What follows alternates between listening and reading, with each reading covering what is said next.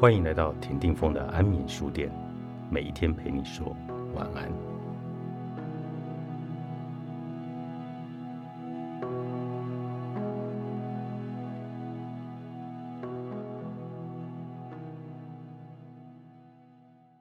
跑到终点就是赢家，在我心目中，人生比较像跑马拉松。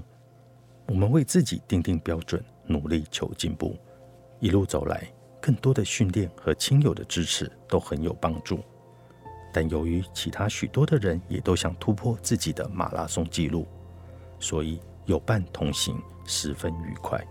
你自行设定步伐，享受跑步的乐趣，而不单单追求速度。更重要的是，还会有下一次的竞赛。所以，如果今年你没有跑好，明年总是可以再来。人生漫长，正如马拉松。唯有自己才会不断考验自己，但只要跑到终点，每一个人都是赢家。从这个角度来看人生，你可能会选择退出所有的赛马式竞赛。这正是我在近五十岁时所做的决定。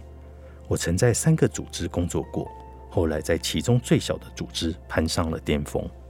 但我发现，即使在那里，仍然有人的地位在我之上。我发现。组织中总是有董事会、董事，甚至下属也总是期望你能够让他们忙得充实愉快，同时还能够不断的成长。换句话说，总是有人透过自己的期望为你设定目标。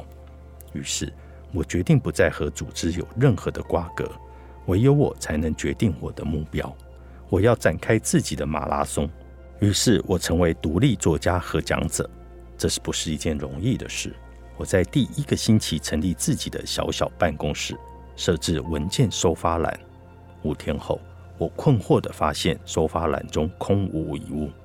这时，我才恍然大悟：过去我一直在应应别人的需求，工作自然而然会落到我头上。但从现在开始，我得自动自发、自我要求。但起步维艰，我得采取新的策略，除非我想想办法。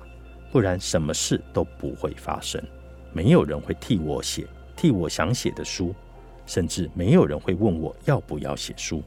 这是我自己设定的任务，而且我发现自己是一个严厉的监工。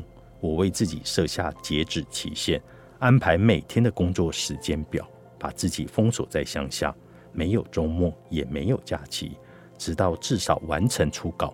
由于我自己担任监工。时间表也是自己设定的，所以不会觉得有压力。我正在跑自己的马拉松，一年又一年过去，随着我写的书越来越多，我跑了更多场马拉松。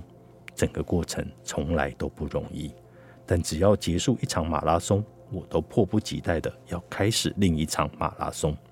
真正的马拉松跑者都会承认，跑马拉松已经变成一种强迫性的行为。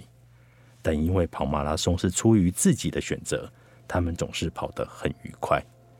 年轻的时候参与竞争很好玩，一方面考验着自己，又可以和别人一争高下。当你决定参加各种不同的竞赛时，更是如此。不过，如果输了太多次，你可能会十分沮丧；但太容易赢的话，比赛又会变得沉闷无趣。我曾见过许多成功的企业家。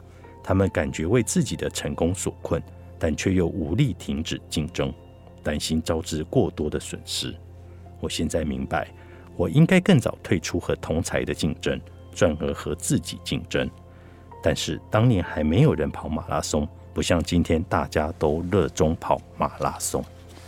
你是谁，比你做什么更重要。英国管理大师韩蒂写给你的二十一封信，作者查尔斯·韩蒂。天下文化出版。